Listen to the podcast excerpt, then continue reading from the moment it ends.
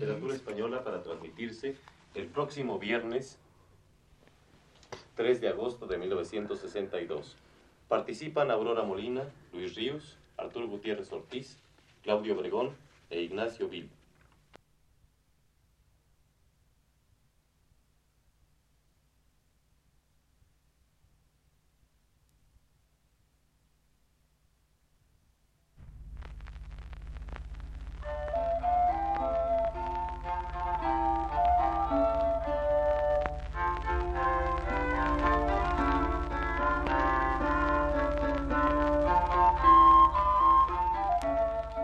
Buenas tardes, amable auditorio. Radio Universidad de México presenta Literatura Española, un programa a cargo del profesor Luis Ríos.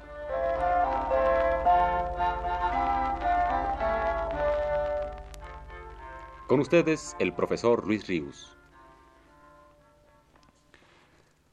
Después de habernos referido en varias ocasiones pasadas a la poesía castellana durante el reinado de don Juan II, nos acercamos hoy al más alto de nuestros poetas del siglo XV y el lírico de más profundo sentimiento de toda nuestra Edad Media.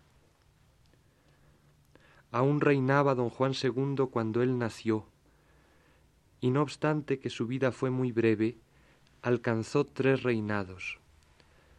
Las postrimerías del rey poeta que entregó los asuntos políticos de Castilla al condestable don Álvaro de Luna, el reinado de Enrique IV y el de los reyes católicos en sus inicios.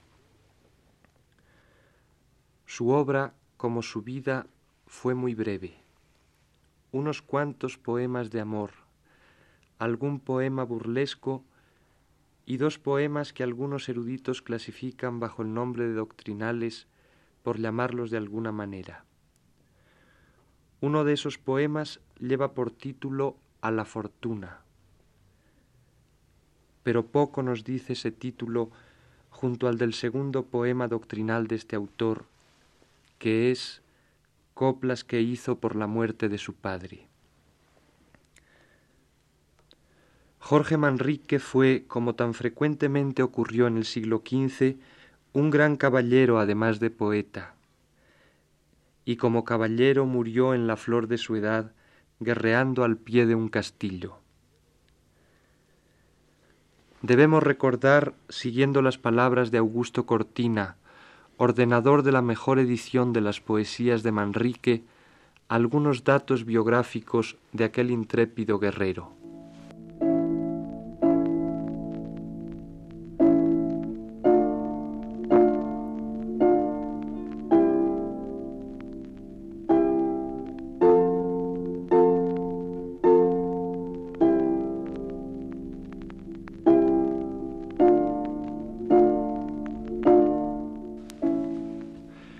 Jorge Manrique, señor de Belmontejo, comendador de Santiago de Montizón, trece de Santiago y capitán de hombres de armas de Castilla, fue el cuarto hijo de Rodrigo Manrique y de su primera mujer, Mencía de Figueroa.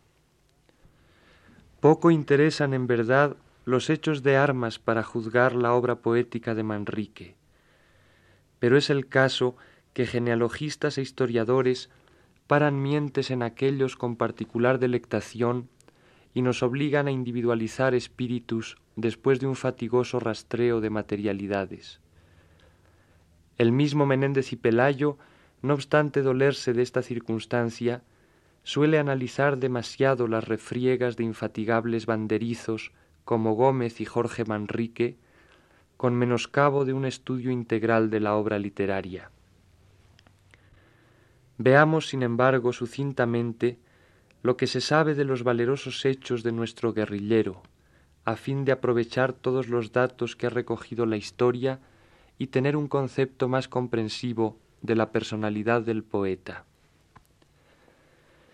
Las noticias que se tienen acerca de Manrique están comprendidas entre los años 1470 y 1479, es decir, Considerando que nació hacia 1440, se conoce su vida con cierta exactitud desde que concurrió en Uclés a la elección de su padre como maestre de la Orden de Santiago, hasta que murió hacia los treinta y nueve años frente al castillo de Garcimuñoz. Juan de Valenzuela, con el favor de Enrique IV, había conseguido el priorato de San Juan, en perjuicio de Álvaro de Estúñiga, primo de Jorge Manrique. Este, sus hermanos y Alonso Carrillo, arzobispo de Toledo, favorecieron eficazmente al de Estúñiga. Jorge juntó cuantas tropas pudo, pertenecientes a sus hermanos y deudos, huestes muy inferiores en número a las de Valenzuela, y salió del alcázar de Consuegra en busca de su enemigo.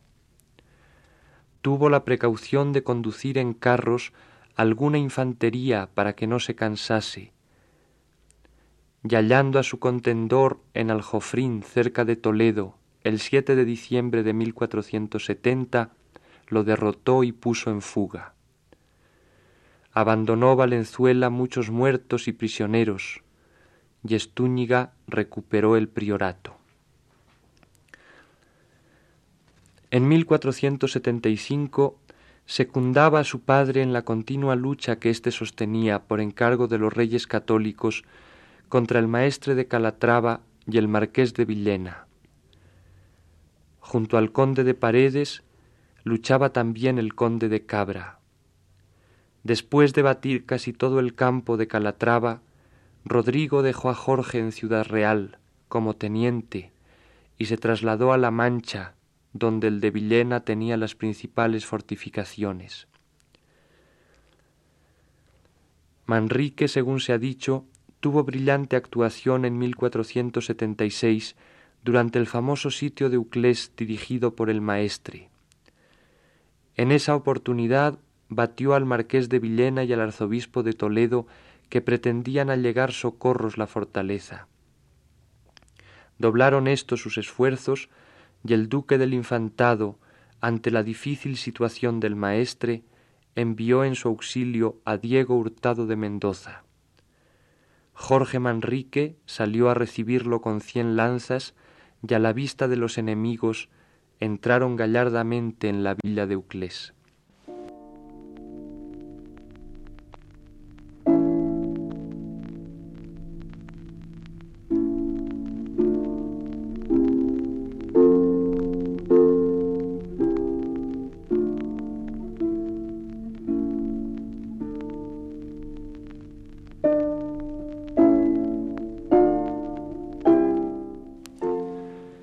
El 25 de abril de 1477, cuando aún no habían transcurrido cinco meses del fallecimiento de Rodrigo, Jorge Manrique cayó prisionero en Baeza. Esta ciudad estaba guardada por Diego Fernández de Córdoba, primogénito del conde de Cabra, antiguo aliado del de Paredes, padre de Manrique. Jorge, juntamente con su hermano Rodrigo, y con Juan y Sancho de Benavides dirigieron el ataque, pero con tan mala suerte que Rodrigo perdió la vida y Jorge la libertad. Palencia hace notar que los vencedores eran bisoños y además tuvieron que luchar en proporción de uno contra cinco. Agrega que Jorge al ir contra Baeza se acarreó nota de perfidia porque hallándose unido por tradicional amistad al conde de Cabra y su hijo, siguió a sus nuevos parientes los Benavides. Dice que Jorge alegó algunas disculpas inadmisibles, pero en atención a los méritos de su padre se le tuvo mayor consideración que a otros prisioneros. En 1478, el marqués de Villena, partidario de Juana la Beltraneja y de Alfonso V de Portugal, continuaba las hostilidades desde Chinchilla, Belmonte, Alarcón y Garcimuñoz. Los reyes católicos dieron entonces a Jorge una compañía de guardas de Castilla y dispusieron que juntamente con Pedro Ruiz de Alarcón y al frente de varios escuadrones de caballería atacase al de Villena. Comenzaron éstos la acción con prontitud y obtuvieron al principio suerte diversa. pero Jorge Manrique, obedeciendo a su valor y costumbre, ya que las escaramuzas con la gente del marqués eran continuas, fue imprudentemente contra el castillo de Garcimuñoz, guardado por Pedro de Baeza, y adentróse tanto en los enemigos que alcanzó prematura y gloriosa muerte en 1479. Estos cuatro hechos de armas, señalados entre otros más pequeños, evidencian el valor personal de Manrique en una época y en una familia en que el denuedo era corriente. Fue sepultado en la primitiva iglesia del convento de Uclés, donde yacían los restos de Rodrigo, y a donde llevaron más tarde los de la esposa de éste, Mencía de Figueroa, y otros hijos de ambos. Veamos ahora los honores y beneficios que había conquistado con su acción. El príncipe Alfonso, cuando detentaba el poder real, le concedió las tercias de Villafruela y otros lugares de campos, siete lanzas de la corona y catorce mil maravedís de acostamiento. Tuvo también el hábito de Santiago y con él la encomienda de Montizón. Rodrigo, para satisfacer gastos de guerra, vendió un lugar que antes había dado a su hijo, y enmendado esta desposesión, le dejó en el testamento de 1476 cuarenta mil maravedís de juro situados en Úbeda.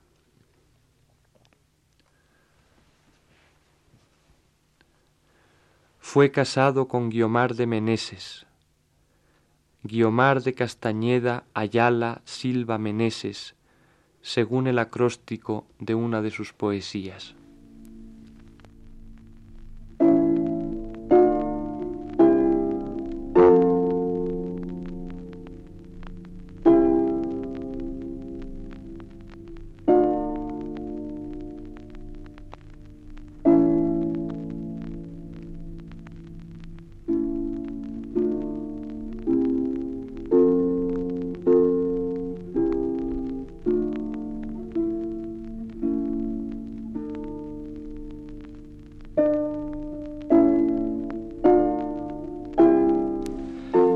Obra de ningún poeta castellano medieval ha tenido la vigencia de las coplas de Manrique. En los momentos de las grandes renovaciones literarias que en España se han producido, Manrique, la poesía de Manrique, está presente como un gran faro que señala los verdaderos caminos. En nuestro tiempo, Azorín ha escrito esta página que también expresa cuán delicadamente los versos manriqueños hieren de luz su sensibilidad más recóndita.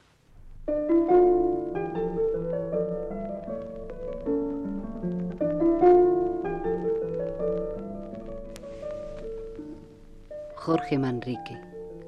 ¿Cómo era Jorge Manrique?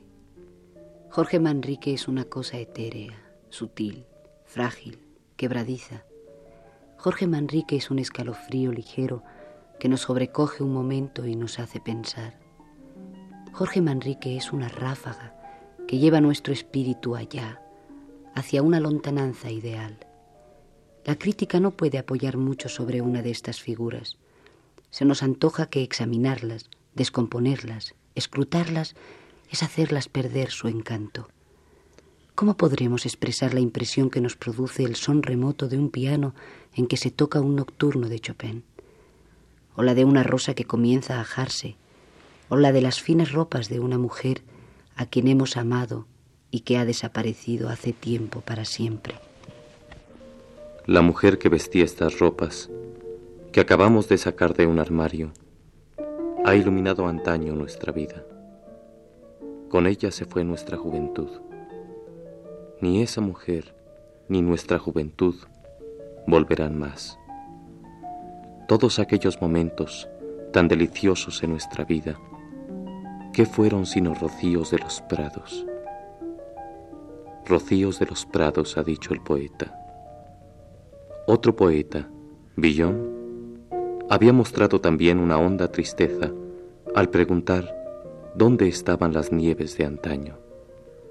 Ni los rocíos ni las nieves de antaño vuelven.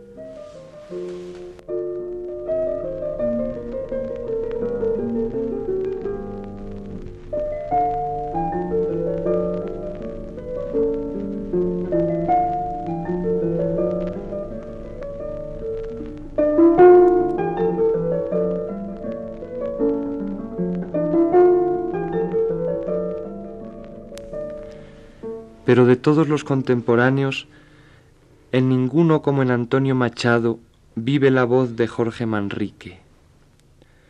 Viva está en la poesía de Machado, que a veces, brevemente, hondamente, glosa los versos del gran caballero del siglo XV.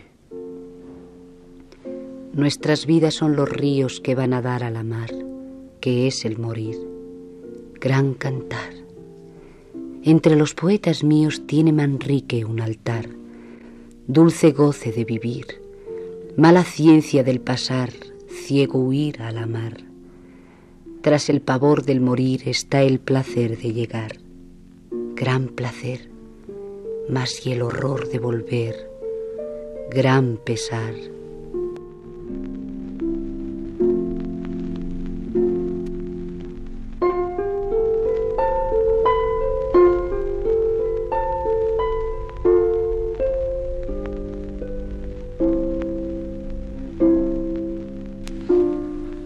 Más todavía, la voz de Manrique incita a Machado a escribir algunos de los renglones de crítica literaria, de teoría poética, mejor dicho, más verdaderos que en nuestra lengua hayan sido expresados.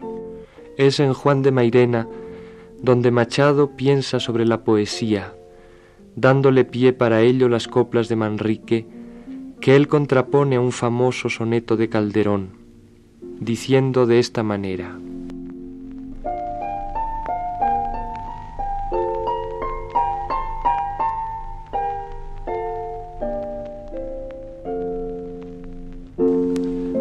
Todas las artes, dice Juan de Mairena en la primera lección de su arte poética, aspiran a productos permanentes, en realidad a frutos intemporales. Las llamadas artes del tiempo, como la música y la poesía, no son excepción. El poeta pretende, en efecto, que su obra trascienda de los momentos psíquicos en que es producida. Pero no olvidemos que precisamente es el tiempo, el tiempo vital del poeta con su propia vibración, lo que el poeta pretende intemporalizar, digámoslo con toda pompa eternizar. El poema que no tenga muy marcado el acento temporal estará más cerca de la lógica que de la lírica. Todos los medios de que se vale el poeta, cantidad, medida, acentuación, pausas, rimas, las imágenes mismas por su enunciación en serie, son elementos temporales. La temporalidad necesaria para que una estrofa tenga acusada la intención poética está al alcance de todo el mundo, se aprende en las más elementales preceptivas. Pero una intensa y profunda impresión del tiempo solo nos la dan muy contados poetas. En España, por ejemplo, la encontramos en don Jorge Manrique, en el romancero, en Becker, rara vez en nuestros poetas del siglo de oro. Veamos, dice Mairena, una estrofa de don Jorge Manrique.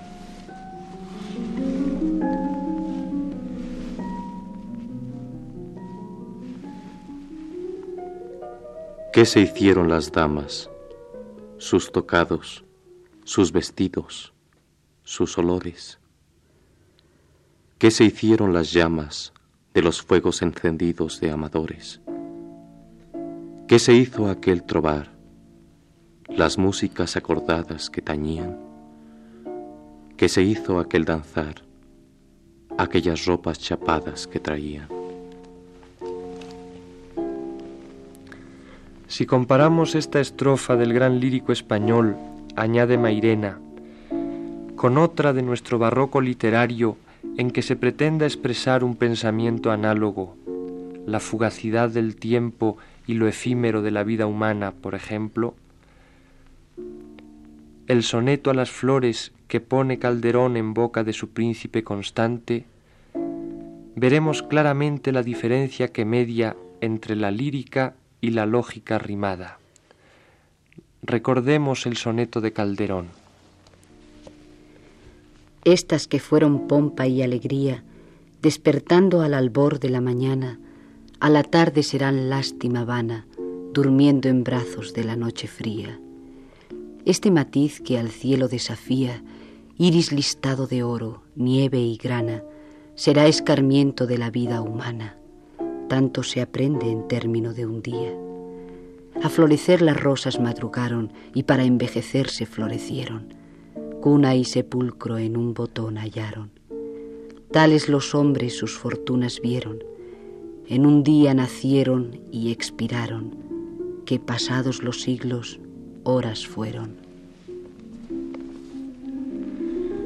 Para alcanzar la finalidad intemporalizadora del arte, fuerza es reconocer que Calderón ha tomado un camino demasiado llano, el empleo de elementos de suyo intemporales.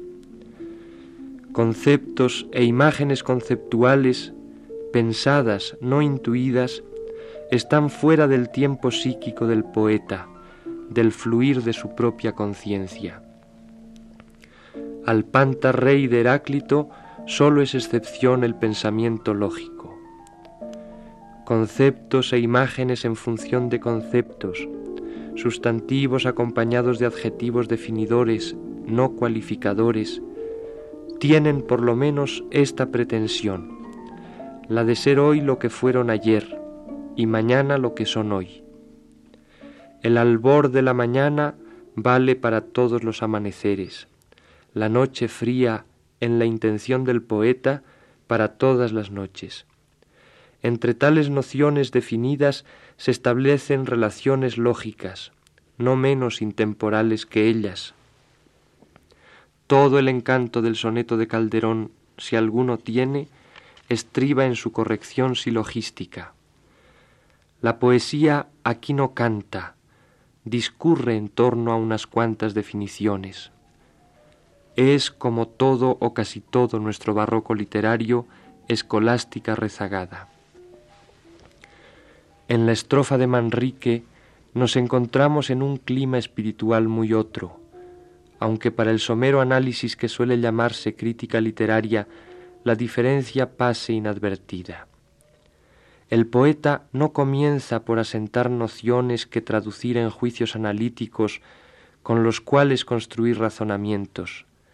El poeta no pretende saber nada, pregunta por damas, tocados, vestidos, olores, llamas, amantes. El qué se hicieron, el devenir en interrogante individualiza ya estas nociones genéricas, las coloca en el tiempo, en un pasado vivo, donde el poeta pretende intuirlas como objetos únicos, las rememora o evoca.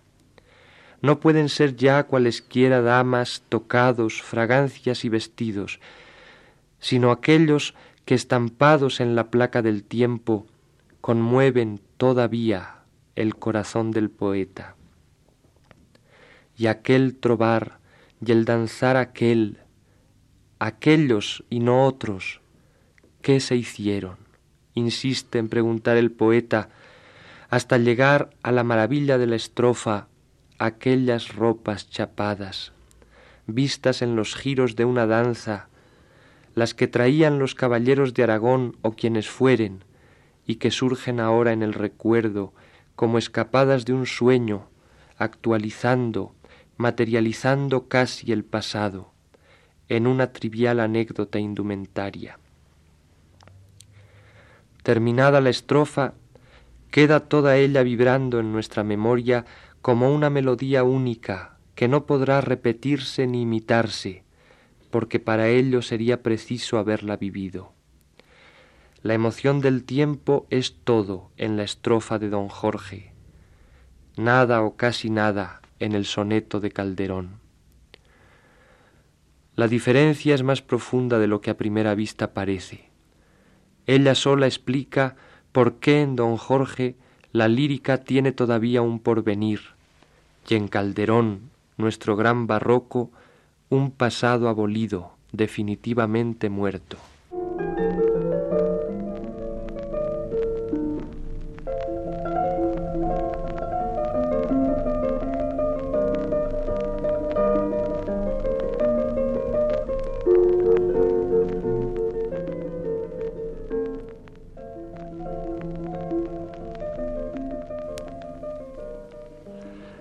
Cómo al acercarnos por primera vez en estas pláticas a Jorge Manrique, no ceder al impulso de declarar su vigencia permanente en la poesía castellana y muy especialmente en la mejor contemporánea. Hemos llegado a una alta cima poética, la más alta de nuestra Edad Media. Escalar hasta ella, llegar a la cumbre de sus versos, es empresa que hemos querido intentar con fervorosa parsimonia. Primero nos hemos detenido al pie del elevado monte y hemos alzado los ojos para ver su esplendorosa cima a distancia. El viernes venidero trataremos de llegar paso a paso, verso a verso, hasta ella.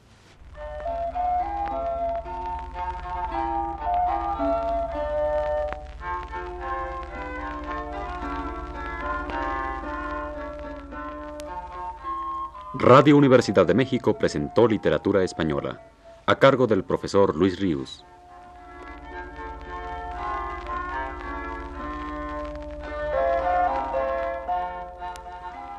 En una intervención especial escucharon ustedes las voces de Aurora Molina y Claudio Obregón. Agradecemos a ustedes la atención prestada y les invitamos a escuchar el siguiente de la serie el próximo viernes a las 18 horas. Muy buenas tardes.